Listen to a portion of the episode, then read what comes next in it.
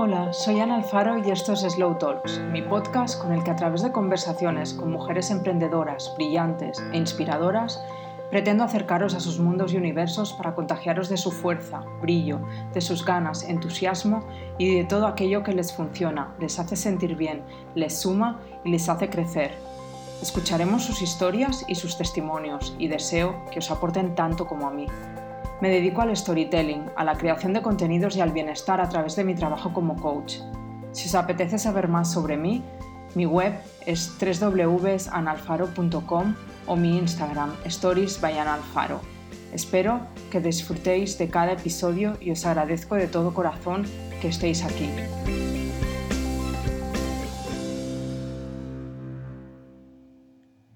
Episodio número 22 de Slow Talks. Grabamos a finales de enero para compartir esta conversación en febrero. Qué placer volver a estar acompañada y grabar face to face aquí en mi casa de Lisboa con Elena, con quien estreno este nuevo formato de entrevistas. Y hacía tiempo que me rondaba por la cabeza invitar a este espacio a algunas de las mujeres a las que acompaño o he acompañado a través de procesos de coaching para acercar el trabajo que hacemos y los cambios, los logros y los aprendizajes que se hacen en muchas de las ocasiones en no demasiado tiempo. Escucharlas a ellas en primera persona creo que es un modo perfecto y precioso de acercar el coaching a un bastante desconocido y con ciertos prejuicios, relacionándolo siempre con lo más laboral, los objetivos puros y duros y de algún modo viéndolo quizá más frío, distante y metódico. Hay procesos y procesos y considero que al final todo depende de la persona que está acompañándote, de su formación, de su experiencia, trayectoria, personalidad. Os hablaba justamente del trabajo que hacemos en sesiones en el, en el episodio anterior, abordando qué es el coaching, los diferentes estilos, al menos los que yo propongo, que siempre os comparto que es business y es vida, y las diferencias esenciales con la terapia, siempre desde mi manera de verlo, de entenderlo y de abordarlo. Pero bueno, eso formaba parte del episodio anterior, así que sin más dilaciones vamos a conocer a la invitada de hoy y cómo ha sido el proceso de trabajo que hemos hecho juntas. Hola Elena, bienvenida a este espacio, ¿qué tal estás? Bien, bueno, un poco cansada porque que sepáis que Lisboa tiene muchas cuestas y llegar a casa de Ana ha sido ardua tarea. Pero nada, aparte de eso, eh, bien, estoy en una etapa y periodo de mi vida muy tranquila. Sobre todo supongo que por seguridad, o sea que aunque te vengan rachas, la famosa cuesta de enero, que por primera vez creo que vivo arduamente, em, estoy tranquila, o sea, sabes, sobre todo porque sabes dónde vas, mucho lo que quieres, sobre todo también lo que no quieres, donde no quieres volver a tropezar con la misma piedra. Eh, donde no quieres que, que, la gente tome poder sobre ti eh, y sobre todo aprender a poner unos límites unas y, y, saber cuidarte, saber cuidarte a ti mismo porque sigo pensando que, que, eres a ti mismo el que te tienes durante toda tu vida. Y, y bueno, yo creo que por eso el coaching en sí eh, para mí es una herramienta personal que me acerca a esa manera de eh, aprender a cuidarme cada vez más por, autoconocimiento, ¿sabes? El saber profundizar en uno mismo para que el saber lo que no quieres, el saber lo que no quieres volver a sentir, el que mm, sepas realmente dónde poner tu foco y tu propósito, al final da dirección a todo. Entonces, eso te da tranquilidad, no es tanto la tranquilidad económica que no vamos a negar nadie que lo da, pero yo creo que cuando sabes realmente lo que quieres y, cómo cuidar de ti mismo, sin depender de nada ni nadie, es al final lo que, lo que te mete en esa zona de, de tranquilidad. Pura. De confort, pero del buen confort, ¿no? Sí, porque confort, yo creo que se confunde a día de hoy, porque también usamos lo de la zona de confort. Em, para mí no es eso el confort, de hecho es lo contrario. O sea, el confort es el saber que yo misma me protejo y que cambie lo que cambia a mi alrededor, más con todo lo que hemos vivido estos dos años, que nos han sacado de esa famosa zona de confort.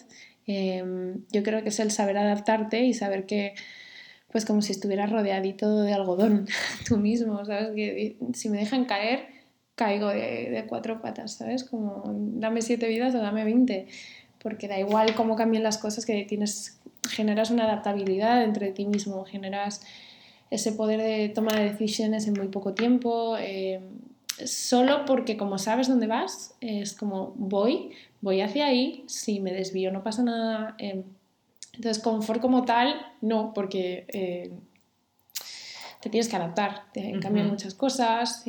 también aceptación en uno mismo de, bueno, esto no ha funcionado o no he sido capaz o pues el saber reflexionar de he llegado hasta aquí, lo mucho que he progresado y en lo que has crecido con respecto al día anterior, pero no es confortable el decir tampoco ponerte lastras, ¿sabes? De decir qué mal lo he hecho o mm, qué pena no haber podido llegar hasta ahí y quedarte ahí. Eso para mí sería un mal confort del que mencionabas, pero mm, es como el confort de sentirte bien dentro de ti mismo, ¿sabes? De como ese confort de casa, ese confort de, de calor cuando hace frío, ese tipo de confort, mm, ¿sabes? Qué bonito este confort de estar bien dentro de ti misma, ¿no? Mm, Muy bien. Bueno, eh, presentante, háblanos de ti, eh, comparte lo que consideres importante para quienes nos están escuchando puedan saber quién es Elena. Bueno, eh, mi historia es un poco peculiar, larga y variopinta, pero así a grandes rasgos, bueno, yo me crié en Santander, ¿vale? Eh, entonces, bueno, una cosa que agradezco es haberme criado en un ambiente muy natural, eh, con mi familia que siempre me ha llevado a explorar mi creatividad, caerme, jugar por el campo, cosa que yo creo que en normas generales me ha hecho ser muy curiosa, ¿vale? Y resumiendo, eso es lo que yo creo que me ha llevado a tanto errar, por ejemplo, a la hora de elegir carrera, que creo que es algo muy aceptable, que les pasa a muchas personas, pero el prueba-error, prueba-error, ¿sabes? Y como esa curiosidad, al final yo la llené con las ciencias en general, ¿vale? Que es lo que estudié yo. Em, primero probé con Bellas Artes, con la parte como más plástica, como con la parte más artística, em, pero había un, yo que sé que, que estaba muy atado a la subjetividad y eso no me gustaba, porque soy muy de ciencias, muy de demuéstrame las cosas, me gusta que algo tenga una razón de ser, un porqué, que lo menciono de hecho en la web, el porqué em, de todo, y al final encontré, pues, en, en, el diseño, encontré una, una manifestación, o sea, yo observaba cosas y decía, ¿y esto por qué es? Y siempre había una respuesta, porque por muy artístico que sea, o una lámpara, o un libro, o algo, te lo hacen de una manera estética que, que te atraiga, digamos, pero siempre hay un porqué atrás. Y eso me parecía muy bonito, el decir, ¿vale? Se generan realidades que realmente están dando solución a algo que se necesita en ese punto. Eh, pongamos un ejemplo de una cafetera. Mm, se decide que se necesita que el café se haga más rápido y de una manera menos sucia. Em, y ver como lo bonito del diseño es que aunas pensamiento lógico, práctico, incluso muy, muy de ingeniería, en el caso de producto, para dar solución al día a día de las personas. Es decir, no es tanto como quiero volar a Marte, sino como decir, pues esta persona tiene que conseguir subir a su casa sin morirse y aparece el ascensor. Y eso me atrajo mucho porque era como, hay que ser también muy creativo, porque claro, también la estética está ahí, la estética pesa y lo hace todo mucho más agradable, nos hace sentirnos bien con esos nuevos objetos. Y, más allá de los objetos. ahora yo, por ejemplo, me dedico, yo me fui más por la rama de marcas, de ayudar a personas. Un inciso, porque hiciste diseño de producto. Sí, yo hice una especialidad porque tú puedes hacer diseño en producto, ¿vale? Como grado, pero yo me metí en ingeniería, para, porque como yo venía de ciencias puras, de salud, de física, química, eh, me abría más puertas. Entonces, si decía, pues igual no me convence en tercero de carrera, podía optar por especializarme en otras ramas. Pero era más que nada por no cerrarme caminos y por no desterrar mis amadas matemáticas. Que nadie, por favor, divulgue esto. Era muy friki de las matemáticas. Eh, me siguen gustando. Eh, pero, pero sí, no sé, me formaba mucho más. también era un challenge, era como era un desafío de decir bueno, igual el segundo muere, ¿sabes? Que te decía todo el mundo al entrar. Y era como, pues allá voy. De, de dije, venga. Un desafío, ¿no? Sí, sí, sí. sí, sí, Y luego ya lo enfoqué más por el lado del diseño, que es una de las opciones que puedes tomar. Em, también yo creo que por eso cuando me confunden un poco con diseñador gráfico, que es, vamos, más que aceptable la carrera y, a veces mucho más superiores a nivel estético que nosotros, em, pero es distinto, es muy distinto. Es como a veces cuando te rebotas porque confunden tu provincia con otra porque están al lado. Em, y me gusta como enfatizar, porque lo bueno de haber hecho ingeniería es que consigo ver todos los proyectos que hago como procesos, procesos en, en los que hay unas fases, en los que hay que dejar muy claro qué se quiere al final, eh, tener retroalimentación, o sea, el que te digan, oye, ¿vamos bien? Sí, porque si no hay que volver a empezar para eh, pues para que el cliente... Ajustar, ¿no? Y... Sí, y porque el cliente tenga una, una visión general de, de, dónde va a acabar, con qué gastos y, que te diga claramente desde un principio, pues por ejemplo, eh, si quieres hacer una web, no es lo mismo si la tienes que programar de cero y solo vas a querer que te lo diseñen estéticamente o vas a usar plantilla o... Y eso hay que partirlo en proceso porque creen que yo a veces que es rellenar y sin más, pero hay una parte de pensar qué quieres conseguir, pensar qué quieres eh, proyectar, que tú mismo lo haces en coaching, o sea, qué quieres vender, qué quieres proponer, qué propuesta, qué tienes encima de la mesa. Eso lleva normalmente mucho más trabajo que no se ve. Entonces, como no se ve, la gente lo pierde en cuenta, eh, o como construir una casa. Primero te tienes que sentar, ver los materiales que quieres, en qué procesos, en qué fases, Em, y creo que son cosas que al haber hecho ingeniería las tenemos mucho en cuenta. O sea, no, no me vale el te hago una factura por, yo qué sé, un logo, una identidad y un pack sin decirte, mira, esto lo voy a hacer aquí, está aquí, una línea de tiempo. Como explicar mucho más cómo va a ser el proceso de principio a fin y qué va a incluir cada una de esas fases, ¿no? Pero para que la gente se sitúe un poco, tú estudias una ingeniería, te especializas en diseño, diseño de producto, pero actualmente tu trabajo es... Pues yo, mira, ahora mismo soy eh, diseñadora de branding, ¿vale? Eh, puramente, y luego me especialicé en packaging, porque descubrí que a día de hoy, eh, por ejemplo, de producto, pues yo creo que tienes que estar más metido en el tema de producto, pero encontré que en el packaging básicamente es lo que consumimos a diario y que es una manera muy eficiente de comunicar lo que quiere la marca.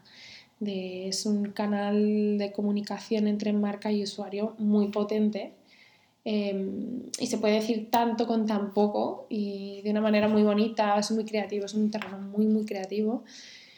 Y sobre todo también lo que me había picado del grado, que lo venía arrastrando porque yo me fui de Erasmus, que ahora hablaremos, pero, pero yo creo que ahora mismo ofreciendo ese pack de dar toda tu identidad, dar toda la estrategia y una vez ahí aplicarlo a todos los elementos que necesites, bien sean tarjetas, flyers, todo el material que necesites, eh, pues está bien, está bien porque das muchas herramientas, pero sobre todo les da seguridad de que la identidad es suya, se sienten, la sienten suya. Vale.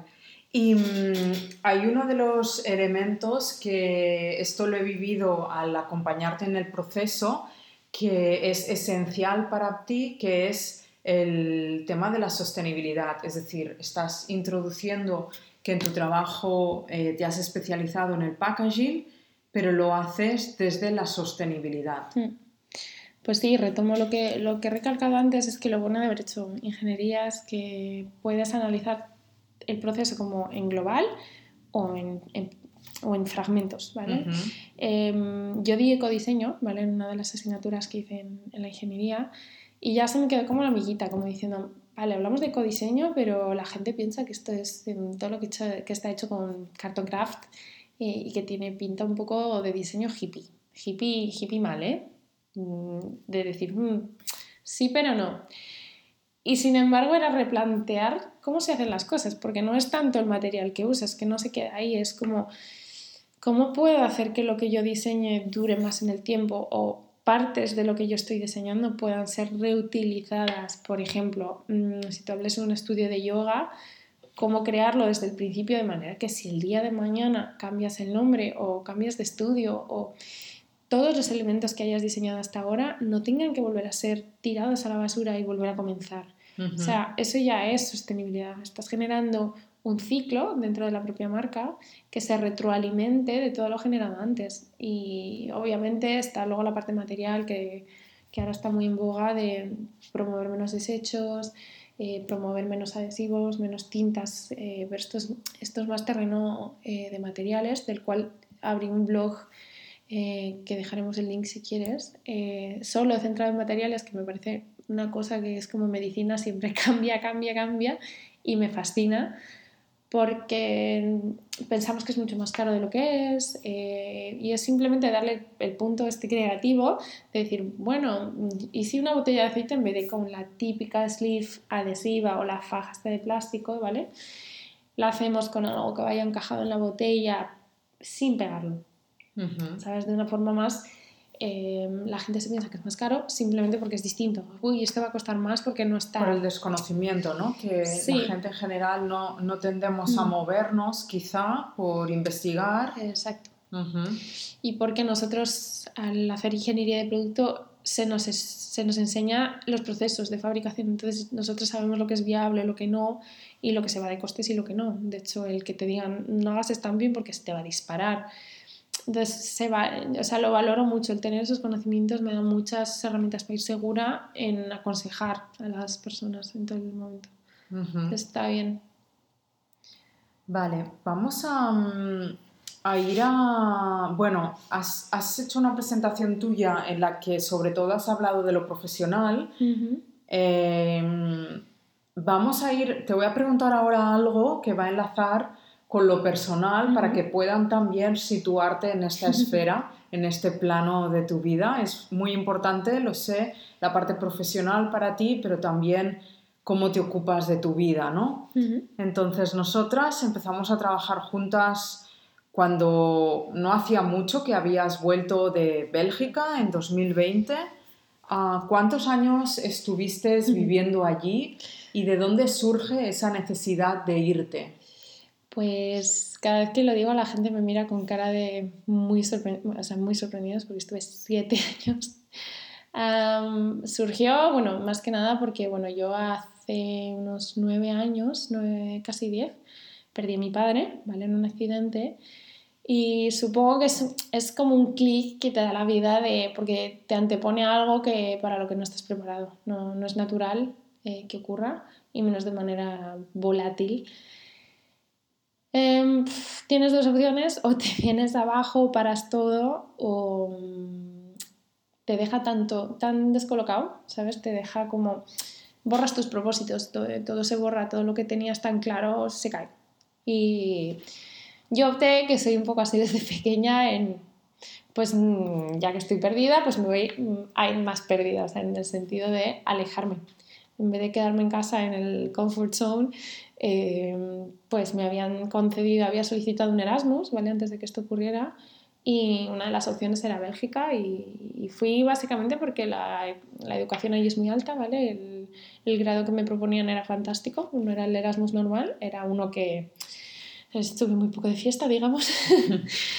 Em, y al estar allí, lo bueno es que al llegar... Eh, que, bueno, ahora te hablo de Bélgica y te digo, pues no vuelvo porque me hace falta el sol, me hace falta la calidad, la gente es diferente, o sea, no es ni mal ni peor, sino que yo estoy acostumbrada a otras cosas. Eh, lo que pasa es que es una sociedad que me dio pie a profundizar mucho en mí, que era lo que yo necesitaba. Necesitaba dejar de ser la pobrecita, de que me cuidaran entre esos algodones y, decir, sal, sal para adelante, porque ahí es cuando de verdad vi claramente de te tienes a ti. O sea, todo puede cambiar mm, ya.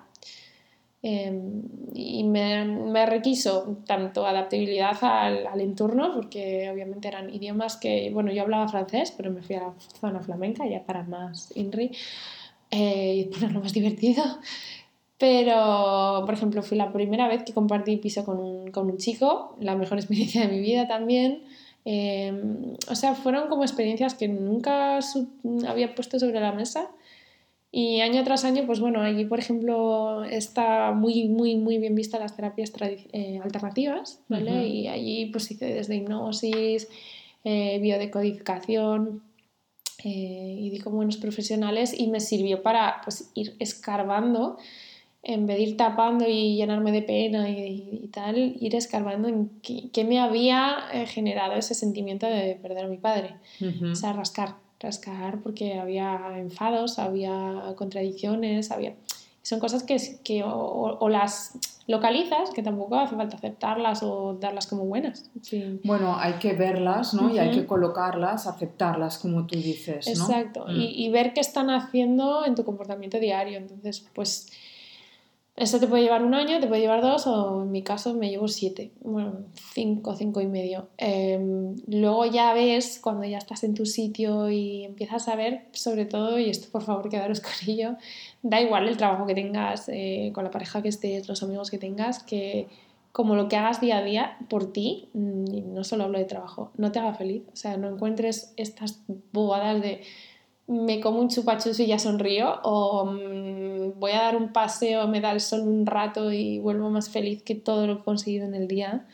Si no consigues localizar eso, mm, nunca vas a tener esa sensación que hablamos ahora del comfort, de, de, estar comfort. De estar bien, ¿no? de estar satisfecha, de estar...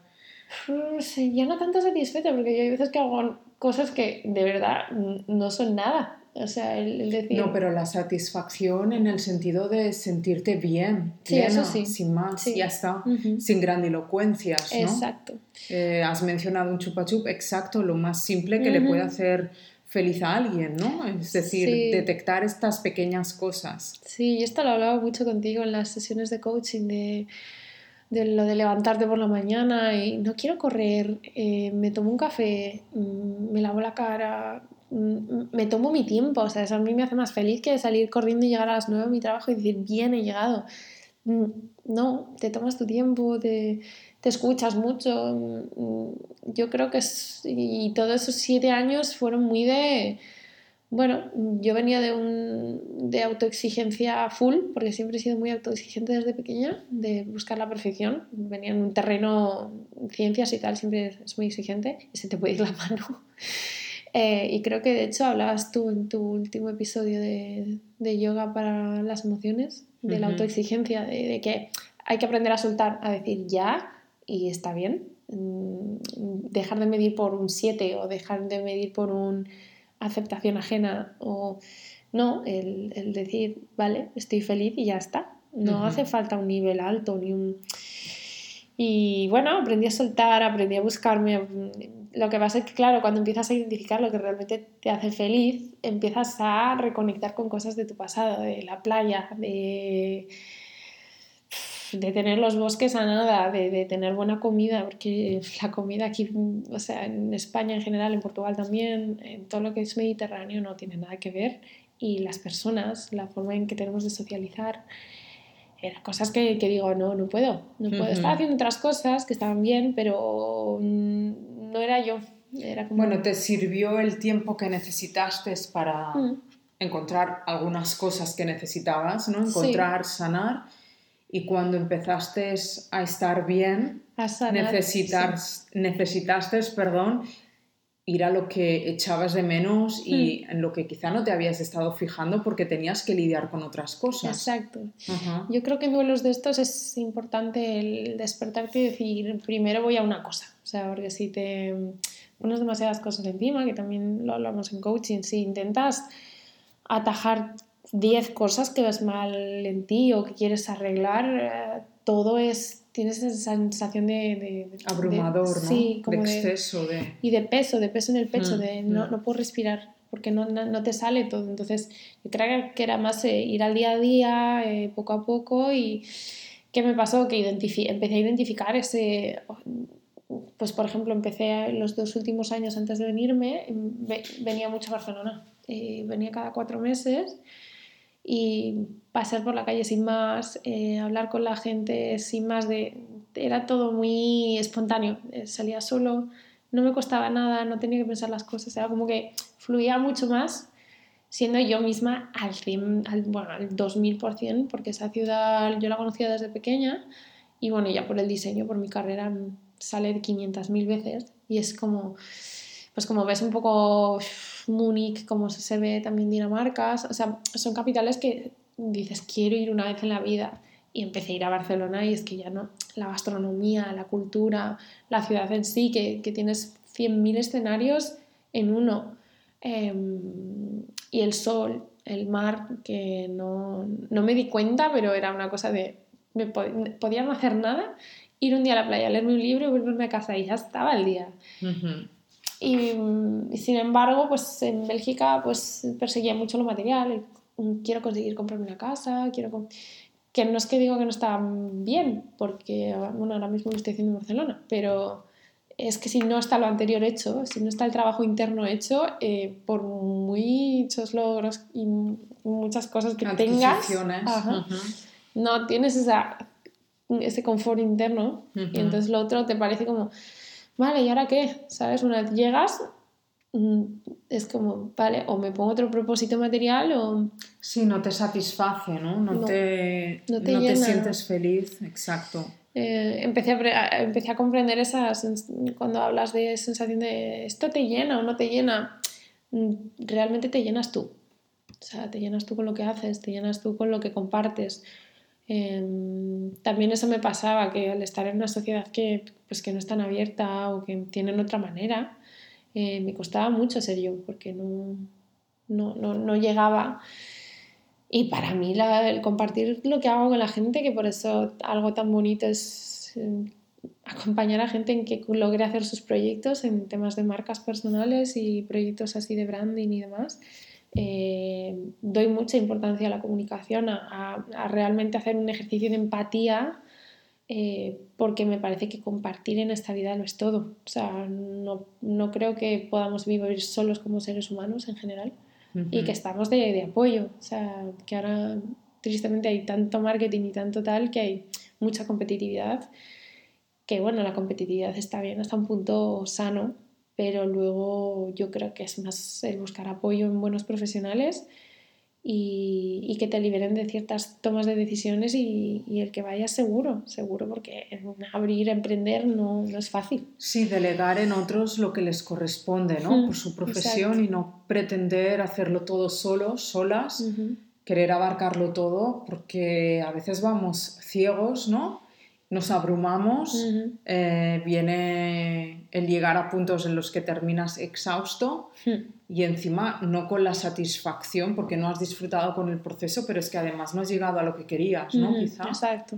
Mm. O sea, yo lo veo mucho pues, con temas, por ejemplo, de coaching o, o, el diseñador en sí se les pone como una etiqueta, creo errónea, em, porque justo yo creo que somos dos profesiones de apoyo, de apoyo en el que tienes que hacer un gran ejercicio de confianza en la persona que, que te está llevando Em, para delegar, delegar esa toma de decisiones, delegar ese, esa carga que hablas, hmm. em, para que te acompañen, porque van a estar ahí. No es te pago y haces un trabajo, es voy a estar ahí hasta que termines tú de hacer el proceso de, que, porque quieres. Además el, el, profesional, el coaching, el diseño y otras mil profesiones maravillosas, o sea, están ahí. Entonces tú estás delegando por lo que tú dices, para no abrumarte, tú te tienes que centrar en lo que eres bueno, porque así vas a dar lo mejor de ti mismo y, el, y lograr el propósito que quieres comunicar, sea como marca o sea como producto, pero mm, lo veo así desde el principio. Y yo, por ejemplo, acudí a ti justo por eso, porque dije, vale, me veo muy fuerte, he hecho hipnosis, he hecho mil cosas, pero el coaching es el coaching, o sea, es el, el volver a el ponerte una veleta y decir, vamos a reequilibrar esto para saber realmente dónde quieres ir. Y lo que hablábamos justo, justo al principio, que es que si no vas con un propósito claro, sabiendo lo que tú realmente quieres, no lo que la sociedad espere que tú hagas o lo que estaría bien visto que hagas, eh, sino volver a enganchar con lo personal también proyectado en lo laboral, porque al final el trabajo va a vivir con nosotros. O sea, eso de a las 3 acabo y me desentiendo, no, porque... Bueno, hay quien sí, y, eh, está fantástico y está maravilloso, pero hay quien no. Yo en mi caso no puedo. Eh, en los casos en los que no, es importante que ambos mundos mm. convivan, se apoyen, puedas desconectar ¿no? también de las, los momentos en los que lo necesitas. Mm. Pero tú te acercaste a mí inicialmente por un tema personal, ¿no? Es, decir, empezamos trabajando coaching desde la perspectiva de vida. Eh, después de todo el trabajo que hiciste en Bélgica, explícanos para que quienes nos oyen lo entiendan, qué buscabas, qué te faltaba o qué sentías necesitar en ese momento. ¿Cuál era la petición? Bueno, yo venía de mucho trabajo psicológico, o sea, alternativo, ¿no? Em, que para mí es más como rascar, o sea, yo siempre hablo de rascar con, con el tema de la psicología, em, porque rascan donde tú inconscientemente no vas a ir, porque o duele o te hace sentir un poco confuso, no vas ahí. Y la idea es llegar a todos los rincones de tu ser inconsciente, no consciente, todo lo que quieras, para conseguir pues ver todo, todo, lo que está en ti. Eh, lo que pasa que yo ya había rascado tanto que era como, no, no, si lo veo, lo que pasa es que aún viéndolo necesito organizar todo, poner todo en su sitio, eh, saber qué tiene prioridad, qué no tiene prioridad y sobre todo el decir mmm, cómo uno estas piezas para llegar donde yo quiero llegar sin perderme en el camino porque yo, por ejemplo, soy una persona bastante efusiva, muy directa, o sea, si quiero algo, me lanzo, me lanzo a la piscina un poco a veces a lo burro, no mal, pero como que voy, voy. Y, y, era como, vale, de las experiencias que tomé en Bélgica, pues digo, vamos a hacerlo bien. Entonces quería ir un poco más, como diciendo, voy a posar los pies sabiendo dónde voy, paso a paso, y, y también disfrutar los pasos. O sea, yo creo que por eso el coaching sabía que me iba a venir bien, porque no es alguien rascando donde no debe rascar, porque yo lo tenía, como tú alguna vez hemos hablado, lo tenía muy claro, sabía cómo me sentía, que me quería venir a Barcelona, pero quería darle forma a ese me quiero venir a Barcelona, quería mm, volverme a meter en sociedad, bueno, en sociedad, que esto parece una presentación en sociedad, eh, quería, ya que estaba yo tan clara en mí misma y tan segura, quería tener, decir, esta soy yo.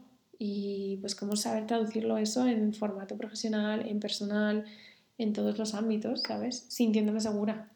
Sí, este, eh, cómo estoy en contacto con los demás o con el mundo en general, ¿no? Después de ver todo esto en mí, ¿no? Cómo esto que veo en mí, que a solas, ok, está todo bien, como cuando empiezo a convivir y además vuelvo a mi país, me instalo en otra ciudad, cómo empiezo a convivir hmm. con esas personas con las que creo quiero crear un algo, ¿no? Em, del tipo que sea, es decir, me instalo en Barcelona con la idea de quedarme a vivir ahí hmm. y se inician vínculos. ¿Cómo iniciamos estos vínculos? ¿Cómo me presento? ¿Cómo marco esos famosos límites, ¿no? Tan necesario. Sí, y los límites de esto yo creo que voy a subrayarlo ahí con fosforito. Eh, es algo que aprendí mucho de ti porque en parte a mí me, siempre me daba mucho miedo el poner límites por cerrar puertas, ¿vale? Porque yo siempre he sido de sacar buenas notas, ser muy aplicada y eso de decir, oye, mira, no, mm, hasta aquí, me costaba mucho, eh, porque da miedo a que te digan, pues ahí te quedas, ¿sabes? O un no, un no siempre nos da miedo, o sea, no, no, lo neguemos. Y también el cómo decirlo, aprendí muchas maneras de pues irlo introduciendo poco a poco, pero ser muy clara, eh, tanto en lo personal como en lo profesional, o sea, y saber identificarlo, porque muchas veces, yo que a veces peco un poco de naif, porque quiero pensar lo mejor de todo el mundo desde el principio, pero hay veces que, o sea, tienes la alarma detrás diciéndote, mm, ¿dónde vas? Escuchar un poco más a la alarma y decir, mm, vamos a poner el límite aquí y luego vamos viendo si o lo puedo suavizar o mejor ponemos el límite y vamos poco a poco. Vamos viendo, ¿no? Sí, porque hay que protegerse uno mismo, eso ante mm. todo. O sea, soy la primera que digo, tendríamos que ser todos un poco más egoístas en el sentido de, primero, estate bien, porque si tú te desvives por los demás y, quieres hacer siempre cosas más buenas, pero por los demás, y tú estás hecho una garrafa, al final no puedes hacer cosas por los demás porque no tienes ni fuerza, ni energía, ni visión, ni claridad. Y mm, qué importante es escuchar esa alarma o intuición que nos está diciendo por ahí no o de esa manera no. Pero como mm. tú decías, hay mucho miedo porque queremos al final todos ser aceptados, encajar, y más en un momento tan importante como el tuyo, en el que llegas a una ciudad que por más que hayas visitado y hmm. te sientas conectada, hmm. es nueva, empiezas de nuevo, ¿no? Y, y, empiezas con esa reconexión con Elena, contigo misma, pero hmm. que está aún tierna, ¿no? Porque la has estado revisando, la ves, la sientes, eres tú y quieres estar en ese lugar, ¿no? Pero da como cierto recelo abrirse al mundo, mostrarse la vulnerabilidad, ¿no? De la que hablamos siempre también. Sí, que además esto lo hablé, lo hablé contigo cuando yo te entrevisté a ti. Ah, gran placer, madre mía. Eh, sí, es que es un camino que en general da miedo, porque más cuando cambias de país, de cultura, de... Pues bueno, aprendí a abrirme allí, que allí pues son otras maneras. Eh, aquí volví a mi país y era como cómo me reencuentro con todo. Eh, un poco de incertidumbre a la hora de decir cómo me va a hacer sentir todo esto, ¿sabes? Em, por ejemplo, la primera vez que ya viví allí me metí en el mar, que hacía un montonazo de tiempo, fue bañarme y salir llorando, pero llorando no para mal, sino decir, ¡buah! O sea, explotó todo. Como conectar con eso realmente, ¿no? Sí, sí, y, o estar ahora con, tengo momentos ahora con amigos de decir, no quiero más, o sea, de estar, yo qué sé, el otro día paseando, estábamos en el paseo marítimo después de una clase intensivísima de pilates, de lo cual luego hablaremos estábamos muertos, pero estábamos ya tan muertos, eh, riendo por no llorar, cansados, frío, y estábamos por el paseo marítimo, eh, con un vientazo y tal, pero nos estábamos riendo tanto y está, estaba a punto de llorar de la felicidad. O sea, y estás cansado, o, sea, si lo mides, dices, estás loca, pero, pero son momentos que dices, estoy tan sumamente desbordado de lo, de lo contento que, y claro, cuando llegas aquí de otro país, de otro tal, es como, ¿cómo me va a hacer sentir esto? Entonces, sí, vas un poco ahí, pero yo creo que si no te haces vulnerable, o sea, dices, me abro, me abro, ahí sí que cierras puertas. O sea, creo que los límites son muy necesarios, pero también mostrarte un poco vulnerable. O sea, mira, o decir incluso, esto me da miedo que te mueres, pero aquí estoy, ¿sabes? De decir, mm, pero que lo sepas. Pero voy, ¿no? Sí, sí, aquí estoy, me tiemblan las piernas. Pero, y así llegué un poco a Barcelona, porque venía de todo, de decir, me vengo, y uf, o sea, al principio dices, mm, ¿cómo me sostengo un pie? Pero fue un... Con esa fuerza y esa valentía que tienes, porque las cosas que mm. has ido haciendo y que sigues haciendo, porque... ¿Quieres decir tu edad? acabo de hacer 30. Sí, sí, acabo de hacer 30 y, yo digo, vaya, ya, estoy... es que eres muy joven, Elena, y has vivido muchas cosas, cosas muy intensas en los últimos 10 años. Sí. Y has hecho grandes cosas también. Em, y nos remitimos a que a veces hay cosas que son materiales y no son tan importantes, pero es la valentía que se requiere para hacerlas. Por ejemplo... Em, en Bélgica te compraste una casa, una propiedad. Eh, a una edad muy temprana son cosas que dan mucho miedo y no se trata del dinero en sí, se trata del atreverte a dar un paso que es importante tú sola, con toda tu fuerza, con todo tu ímpetu y es algo que estás volviendo a hacer ahora en Barcelona, ¿no? Dejaste aquella, bueno, eh, ya no tienes aquella casa porque tú has visto en este tiempo también que querías hacer el nido en este lugar, ¿no? En Barcelona, en esta ciudad en la que... Exacto. O sea, porque comprar una casa para mí es un, como digamos, para mí es cuando te sientes tan seguro de, de, que estás a gusto contigo, que proyectas eso fuera y dices, vale, quiero recrear este hogar que siento dentro fuera, en forma de una casa. O sea, que dejes de alquiler, porque un alquiler, por muy a gusto que estés, no es tuyo. Entonces, eh, pues llegó un punto en Bélgica que decía, guau, quiero hacer algo mío. Em, bueno, entre las complicaciones de estar fuera, que hubo muchas, y a niveles legales, y bueno, todo lo que si alguien se está comprando una casa ya sabe, eh, da muchísimo miedo. A mí no me salió del todo bien también porque, bueno, me vendieron una propiedad con problemas, pero pues sí, en vez de venirme abajo, que mis amigos no sabían ya cómo decírmelo de ¿qué? O sea, dos años con, con sí, goteras, cosas eternas que dices, no, no acabé de estar a gusto en esa casa. Em, entonces también noté que, que, el hecho de tener ahí una casa, la idea de tener una casa no me hacía sentirme en casa, porque por el lugar, por el entorno, la sociedad, otra vez volvemos a lo mismo.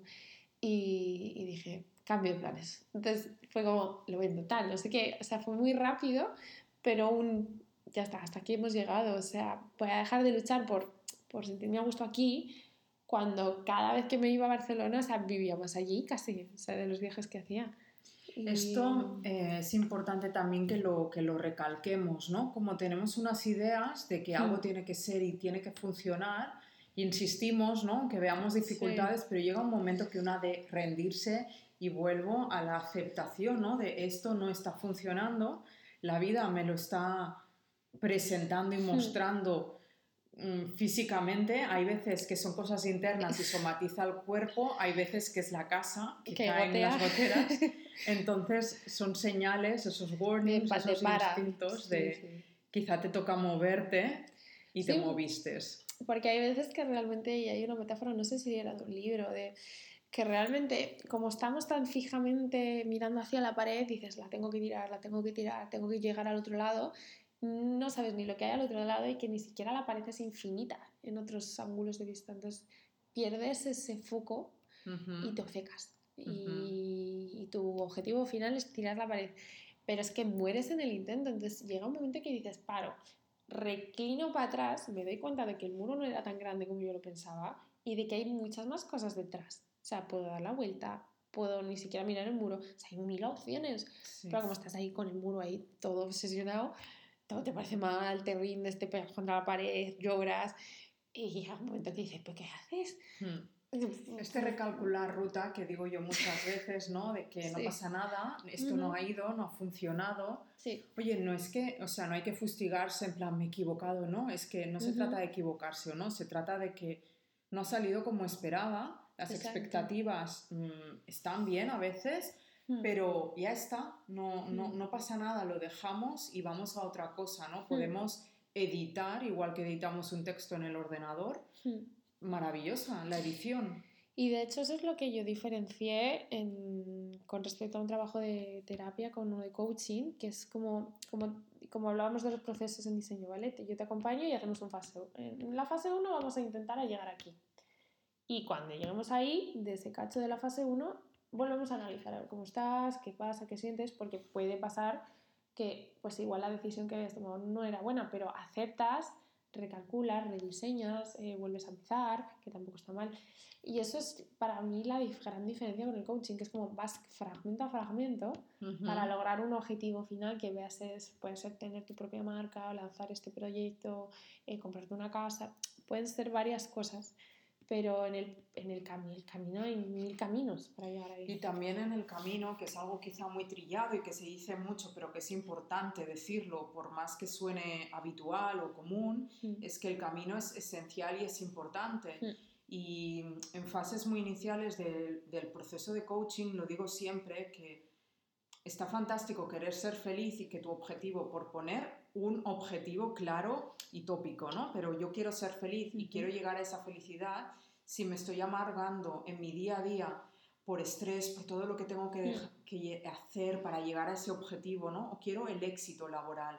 Entonces, claro, tengo que escalar y tengo que estudiar y tengo que tener este puesto y viajar. Mm. Estoy estresada a diario, no voy a poder llegar a ese objetivo porque me estoy desgastando. Mm. Entonces el camino se hace esencial, se hace esencial empezar a vivir hoy y a encarnar hoy esa felicidad Mm. o ese éxito, sea lo que sea que quiera decir el éxito para ti, que esto lo lanzo aquí y vamos a replantearnos todos el concepto de éxito porque qué es el éxito, pero lo dejo aquí, lo lanzo y no voy a entrar ahora. Bueno, ¿y qué es la felicidad? Eh, da o para que es la libro. felicidad, ¿no? También, pero qué importante es que estemos disfrutando desde ya, porque no voy a poder llegar a ese lugar si estoy sufriendo ahora, si me estoy desgañitando, ¿no? Yo quiero vivir, por ejemplo, una vida tranquila y con calma, pero estoy trabajando un montón a diario hasta desfallecer porque pienso que esa tranquilidad me la va a dar un colchón económico X y por eso hoy trabajo sin parar y me estoy quitando toda la calma que podría ya tener hoy. Exacto. Estas incongruencias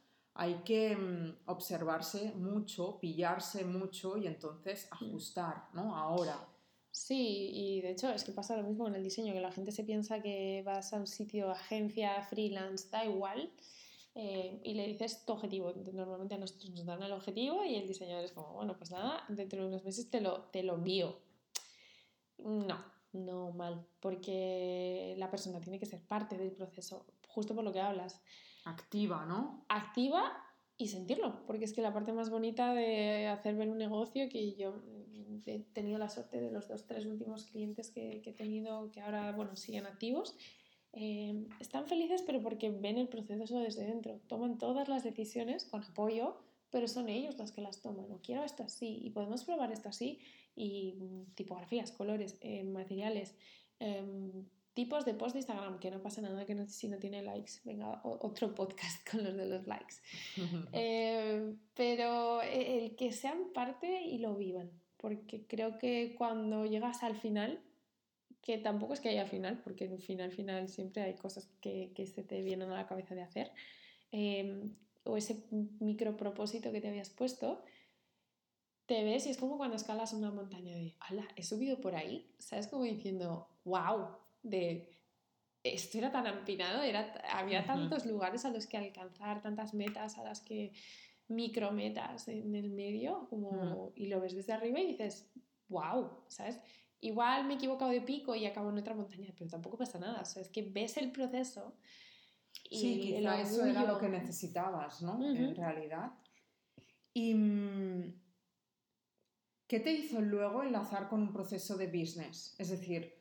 Terminó el proceso, porque los procesos terminan y a hmm. veces lo siente la persona mismo que está trabajando o a veces es el profesional, ¿no? Que, que ya saca a relucir que el proceso ya está. Mm, hay quien también se engancha a los procesos y seguiría eternamente y ahí hay que saber cortarlo para no crear estas dependencias eternas, pero dejamos de trabajar, eh, seguimos en contacto, pero no por coaching y en un momento dado quieres eh, también atender a tu trabajo, a tu proyecto. ¿Cuál es la necesidad que surge en ese momento?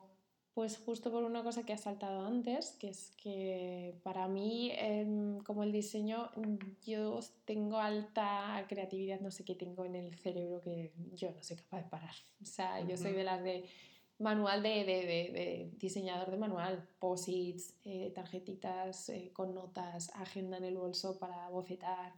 Em, no paro, pero también porque me encanta. Es un trabajo que me vivo haciendo toda mi vida, porque me encanta crear cosas.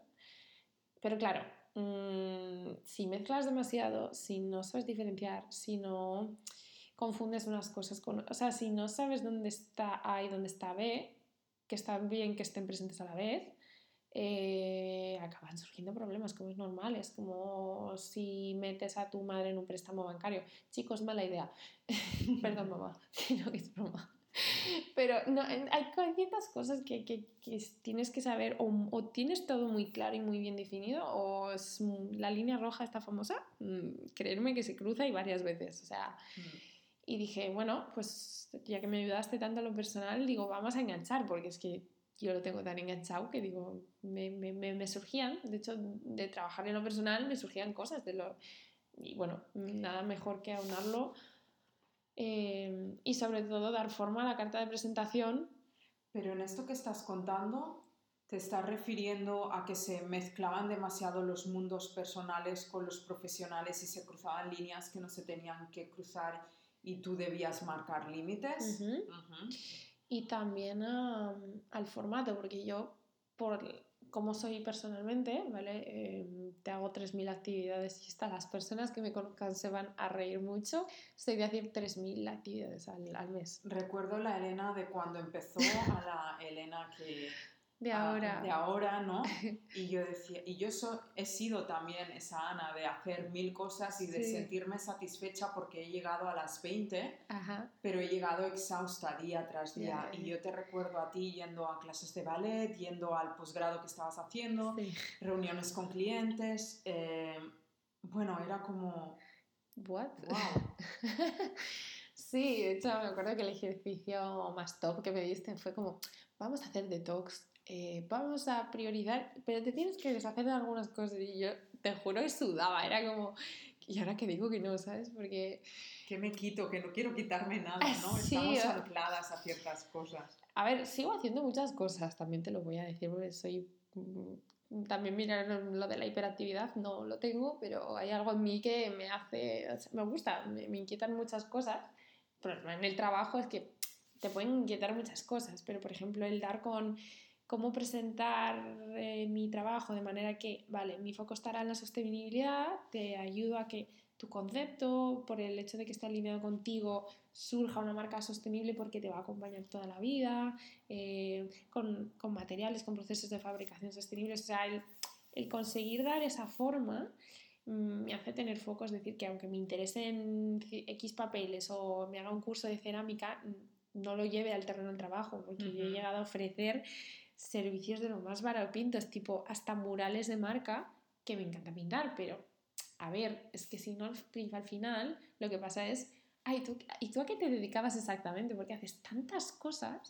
Que se pierde, ¿no? Sí, la gente lo diluye mucho y en cualquier tipo de profesión, la gente tiene que saber lo que haces.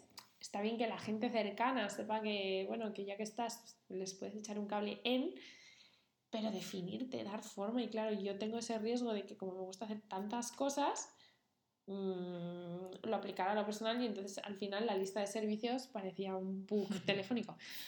Entonces, el, el definir y, mantenerme constante, es decir, lo que pasa mucho, también lo hablo con amigas que, que están emprendiendo tal, de decir, jo, ya, pero es que la competencia ofrece esto y si no lo ofrezco yo, pues no van a venir a mí.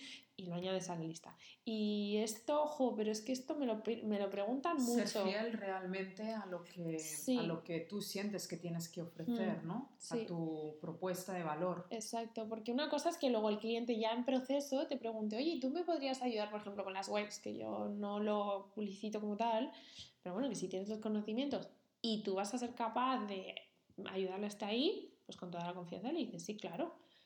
Pero vamos a ver lo que hablamos al principio, hay profesionales y profesionales, digo, igual también mi función es rodearme de una red bonita de gente en la que yo confíe, de que si mi cliente dice, oye, tú haces web, no, pero tengo una persona con la que siempre trabajo, me parece mucho más orgánico, porque uno, yo me centro en lo que me tengo que centrar y no pongo 7.000 tareas, ¿vale? En, en mí misma que al final no hago ninguno bien. Entonces, como yo a mí la parte que más me gusta es la de acompañar para identificar pues, procesos de marca, todo, todo lo que es darle personalidad propia a, tanto a productos como, como todo, eh, eso es lo que más disfruto. Luego la parte de diseñar, obviamente, de bajar la packaging y todo esto, me encanta, pero programar, pues no, me gusta mucho más darle la personalidad tal y guiar a la persona que va a programar que meterme a programar, mm, que lo he hecho en la escuela, pero no, no me identifico con ello. no es la idea, claro. No, claro. no, no. También una de las cosas que, mm, que surgieron fue el, el, cómo relacionarte con los clientes, ¿no? El, em, Sí, porque yo, por ejemplo, mm, soy una persona que me encanta empatizar con la gente, soy muy cercana. Lo que pasa es que mm, hay veces que sin conocer a una persona, vuelvo a pecar de naif, eh, piensas que se lo tienes que dar todo, eh, por, por, mantener esa cercanía, mantener esa como buen rollo, ¿sabes? Este famoso buen rollo entre cliente y autónomo, que lo he visto sufrir a muchos amigos, muchos, muchos amigos de semi... O sea, le he dado una amiguita y me ha quitado el brazo, que hay una expresión, no me acuerdo cómo es, pero... Y es que es tal cual, o sea, si tú no si tú no aprendes a balancear y a... Es mi cliente, o sea, una cosa es que al final te puedas llevar bien o mal, eh, surjan otras cosas, te lleves, saques una mm, amistad de ahí, fantástico. Pero al principio que quede muy claro quién es quién, eh, para qué le estás ayudando y para qué estás y para qué no. Sobre todo, subrayar, para qué no. O sea, ni eres el trapo de mocos de nadie, ni tienes que aguantar cosas que están fuera de escena. O sea, es como cuando crecemos que tus padres te sigan hablando de, es que claro, tu madre me ha dicho, mm, no, o sea, ya no es, bueno, nunca es tu papel, por ejemplo, en ese ejemplo. O sea, el decir, yo estoy aquí, te apoyo, eh, ok, pero esto no es mío, no me lo des. O sea, si no es mío, no, cuando arrastramos cargas que no son nuestras porque la persona ha decidido que esto lo haces tú porque claro, te quiere y confía tanto en ti que, que, lo vuelca, ¿no? Lo, vuelca.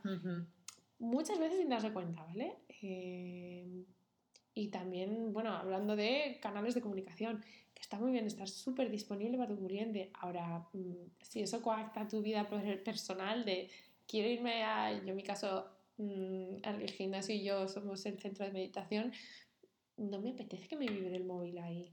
Entonces, tienes que dejar muy claro de, estoy para ti, o sea, para ti, porque me vas a tener cuando tal, pero tienes que dar formato, tienes que dar horarios, em, aclarar mucho cómo va a ser la comunicación, porque es que al final, si no, es todo un mix de, claro, piensa que siempre estás ahí para todo, por todo, y eso no es bueno ni para esa persona porque no obtiene lo que ella o él piensa, y para ti que te exprimen, o sea, te exprimen a un nivel de decir, me ahogo, me ahogo.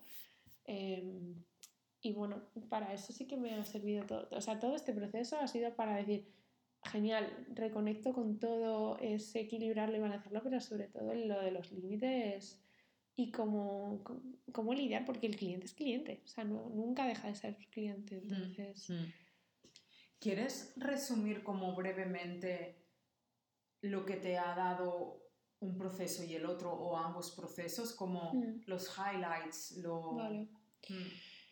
Bueno, a nivel personal, pues como decía, el, volver con las cosas muy mascadas, ¿vale? Que yo ya no tenía problemas de identificar sentimientos, de proyectarlos, yo no tenía eh, problemas a la hora, por ejemplo, de manifestar mis emociones, pero no era tan capaz como de, dar orden, ¿sabes? De, ir poco a poco, de ir sintiendo, iba un poco acelerada, lo que hablábamos, de, de, mm. iba como me, me, venía a comer el mundo, pero casi que el mundo me comía a mí. Entonces es un poco dar al, no al pausa, pero vamos a ir un por uno en vez de un por 20, ¿vale? Respira, vas viendo lo que pasa, todo, todo es válido. O sea, es un ejercicio como muy de para, siente, sigue, para, siente, sigue. O sea, todo como, te, aportas como un canon, un ritmo mucho más llevadero, es mucho más vividero. Eh, vividero, no sé cómo se podría decir.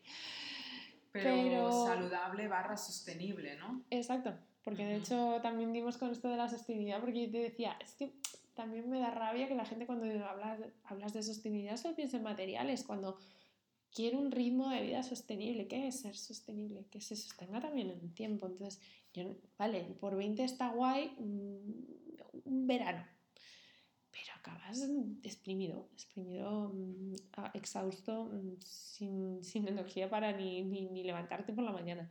Entonces, yo lo vi como un proceso de decir, vale, o sea, está bien identificar que, por ejemplo, en agosto me volví otra vez loca con las actividades deportivas, porque peco, pero está bien, dices, vale, esto solo es agosto y luego tengo que dormir mucho, tengo que, o sea, saber qué estás haciendo, por qué lo estás haciendo y qué supone para tu cuerpo también. O sea, y esto, bueno, sí, todo el tema también de rituales, de ver cómo, vale, me gusta muchísimo en, tener bañera, es una cosa que he hecho mucho menos de mi casa en Bélgica y ahora os juro que voy a tener bañera, eh, pero porque son momentos de mi día que digo, hola, desaparezco, chao, me voy a la bañera o mm, no me habléis hasta las 10 porque estoy con un café, un libro, tomando notas, leyendo emails y no quiero saber de nadie.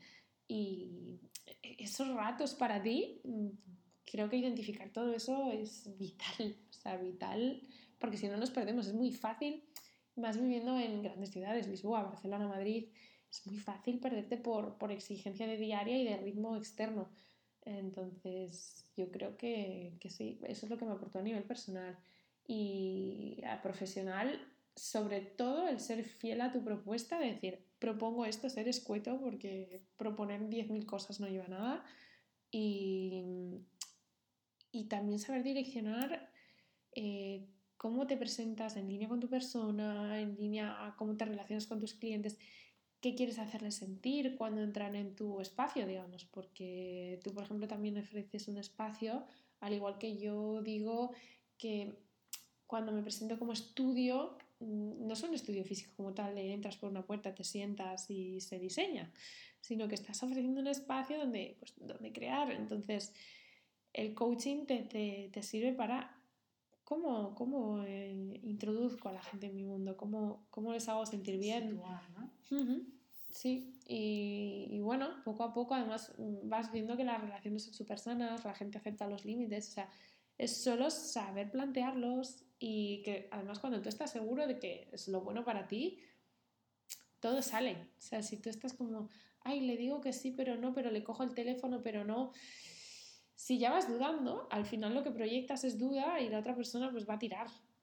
Bueno, pruebo y si cede, cede. O sea, a esa persona le viene bien que cedas por, en ese momento. Eh, claro que si tú no vas seguro, con confianza de lo que haces, de lo que del profesional que eres, con errores o sin errores, pero eres un profesional, si no vas con confianza, eh, todo empieza como a tambalearse. Sí. Y yo creo que eso es lo que diría yo en sí de los dos procesos. Y mm, algo que hemos visto juntas, ah, que justo ahora has mencionado, es el cuidado, ¿no? Y, lo mencionabas también al principio, em, los rituales. Cuéntanos a día de hoy cuál sería tu manera de cuidarte, qué haces para sentirte bien. Pues mira, eh, justo, y creo que antes he dicho, luego hablo del pilates. Exacto. Em, para mí, todo lo que signifique moverme, ¿vale? Que de ahí que peque a mil actividades deportivas, em, es una manera de, digamos, de meditar, ¿vale? Hay gente que entiende la meditación como estar quieto o en un sentido más purista, eso, el ser capaz de vaciar la mente. Para mí entro en estado meditativo cuando consigo expresar todo lo que llevo dentro en, forma de movimiento. Me da igual si es nadando, bailando, mm, subiéndome a telas aéreas. Mm, me faltan cosas todavía por probar, pero Em, escalando. O sea, ese manifestar toda la fuerza, gana y tal en poder desempeñar cosas físicas, eh, para mí es un cuidado a mí misma porque me, como al finalizar, me siento muy, muy, muy fuerte, muy fuerte en muchos sentidos, me, me da paz. O sea, en los baños con sales también me dan mucha paz. pero empecé a identificar que también me encantaba el, el, poder compartir esto con las personas que ven el ejercicio como casi como una medicina, de, vale, pues así pues no, no me salen enfermedades o me mantengo sano dentro de unos baremos. O, y para mí el ejercicio aporta más, aporta, es, un, otro lenguaje, es un lenguaje muy universal, o sea, el encontrarte bailando con alguien y ni siquiera tener que, que hablar el mismo idioma, hablar por gestos, por tocar, por bailar una manera de expresarse, ¿no? Sí, sí, sí, es, es, y es una manera de proyectarte, porque por ejemplo, en los días que estás más apagado siempre vas a empezar, por ejemplo, a bailar o a practicar mucho más apagado que cuando y es normal, porque eso es lo que eso es lo que está ahí. Entonces, según te vas moviendo más, el cuerpo es como, vale, aquí sí que me siento bien. Entonces, se retroalimenta esa sensación de bienestar brutal, porque es brutal, a ti tú lo has expresado en el libro mil veces, mm. de que hay que saber eh, cuando te pones a hacer ejercicio o a practicar en, cómo estás, cómo estás, aceptarlo e ir, seguir. O sea, no es estoy triste y hoy no, no hago nada. Entonces, eh, para eso, por ejemplo, sí que me ha servido mucho el, el, hecho de, pues bueno, empezaba un curso para hacerme profesora de Pilates. Eh, también porque empecé a ver a mucha gente de mi alrededor con la que conecto mucho que hacen una cosa por el día y luego como Batman, o sea, tal cual, a las cuatro tiras la capa y te conviertes en otra cosa. No en otra persona, sino que ofreces otra cosa. En mi caso es que me apetecía compartir este bienestar que me da el moverme. Y Pilates, por ejemplo, eh, que yo lo llevaba practicando por mi cuenta muchos años, 12, entre clases de gimnasio y tal, es porque yo que estoy muy dispersa en lo personal, o sea, porque pienso muchas cosas a ver, em, me centra mucho, me da mucha paz porque exige mucha concentración y sobre todo mucho trabajo interno de, vale, ¿cómo estoy? Mm, ¿Qué me duele? ¿Qué siento? ¿Qué noto? ¿Qué... Y está bien, o sea, de hecho ese es el trabajo que se pide en una clase, más que que te salga no sé qué perfecto o que llegues a tal apertura o a tal postura, es un poco como consigue analizar cómo, cómo te encuentras, eh, los microcambios si te coloco así, si, si te doy una progresión que te hace sentir, si te sientes más ligero, mejor, si te ayuda la respiración.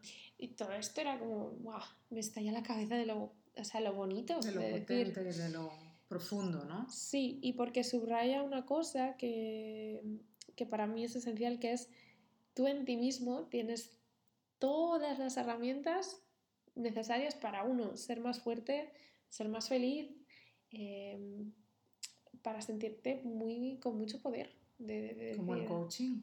Exacto.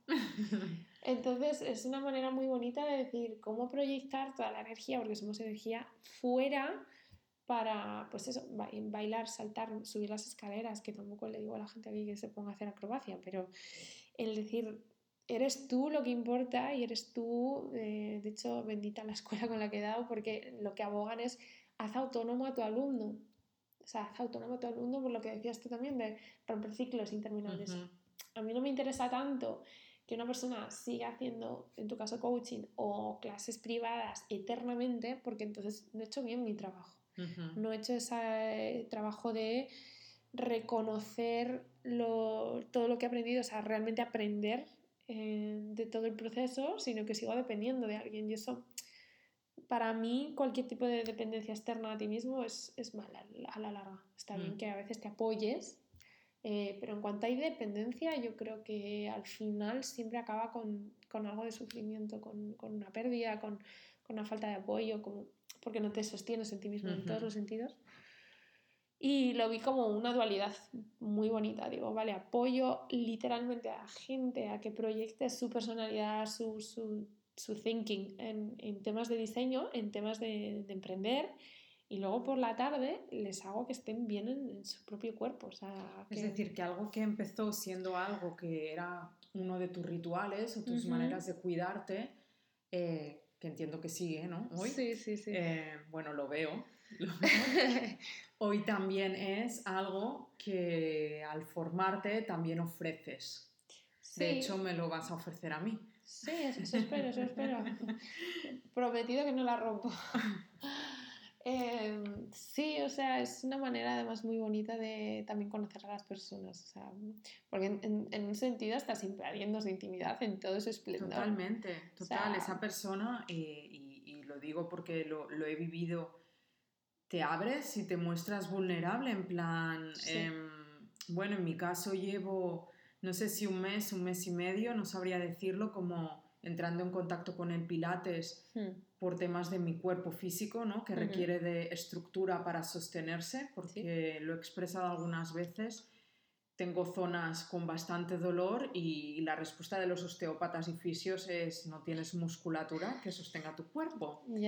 Entonces, em, hablando contigo y con otras personas, me, dirigisteis ¿no? hacia el Pilates. Pero claro, en el momento en que estás frente a alguien como tú, la profesora, profesor que, que, que esté delante de ti, tú tienes que mostrarle, tengo este dolor, no tengo fuerza aquí, no es que no soy capaz, no es que no me pongo fuerte, no es hmm. que lo he intentado todo, ¿no? Y, y da como respeto porque te hmm. abres.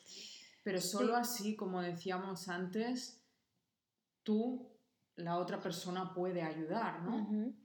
Y yo creo que una cosa que yo estoy aprendiendo ahora, que son fases del aprendizaje, que yo creo que se aplica igual para el coaching, lo primero que tiene que hacer la persona es decir, mm, confío, y luego la segunda, admitir para todo de manera muy consciente de lo que no es capaz. No soy capaz de, de buscar el equilibrio entre lo personal y laboral o no soy capaz de ser feliz con lo que hago, que eso yo creo que desde ti te habrá llegado. En mi caso es, eh, es que no soy capaz de subir las escaleras sin que me duela o no soy capaz de estar dos horas en la silla sin que tal. O incluso mm, llevo cinco años entrenando lo mismo y no soy capaz de, de progresar porque también el pilates se ve muy como solo en el campo de la rehabilitación. Eh, pero es una ayuda genial, un complemento genial. Por ejemplo, yo que practico los dos también, yoga y pilates, eh, uno y otro me aportan como ese equilibrio perfecto entre uno que es más de flexibilidad, rangos súper amplios de movimiento y mucho, mucho más espiritual. Tienes el otro que es muchísimo más control, o sea, es control puro y, puro y duro. De hecho, el método se llamaba contrología, para el que no lo sepa. Em, por eso, porque tienes que tener mucho control sobre tu propio cuerpo. Y claro, si tú aunas todo, al final, pues un poco de acá, un poco de allá, consigues ese equilibrio. Y yo creo que eso es lo bonito de la, de la, disciplina también. Que bueno, a mí me ayuda también al ser tan efusiva, digo, me voy a pilates, o sea, sin pensarlo, y luego ya sales como diciendo, vale, va. Y bajas un poco, ¿no? Sí. Sí, sí, aunque a veces son cañeras las clases, depende, ¿eh? pero yo en general me gusta más como usarlo para, de hecho ahora por ejemplo lo comparto con mis compañeros de coworking, em, pues es un rato para ti, es un rato para ti, para salir un poco de, de, de esa zona rara de estoy tieso como una vela en una mesa durante ocho horas, entonces les sacas de ahí, les dejas que se muevan dentro de sí mismos, todo está bien y, y que se muevan, si es que tampoco... Y pues como con el yoga, y tú vas ahí, te, te, olvidas, te olvidas porque te, te, están pidiendo, o sea, no puedes estar pensando en qué email me he mandado cuando te están haciendo, hay una postura mega extraña, que no incómoda, pero es extraña, no, no la haces todos los días. Entonces requiere de eso, céntrate. De presencia, sí, sí. Es, estás aquí ahora contigo y esto es para ti. Que no se nos olvide porque, porque es, es un rato para ti. Entonces, digo, bueno, ya, igual un día lo uno todo y les pongo a todos a hacer pilates a los clientes de diseño también, no lo sé. tiempo al tiempo. Tiempo al tiempo, no mezclemos.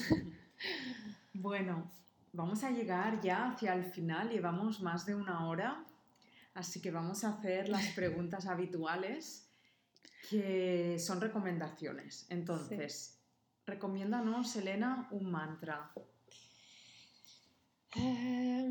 Pues de todo lo hablado, yo me quedaría con, con cuídate a ti mismo y sobre todo nunca dependas de nada ni de nadie, porque no, no, no vas a lograr ser feliz si, si dependes ni, más que de ti, solo te tienes a ti. Un podcast.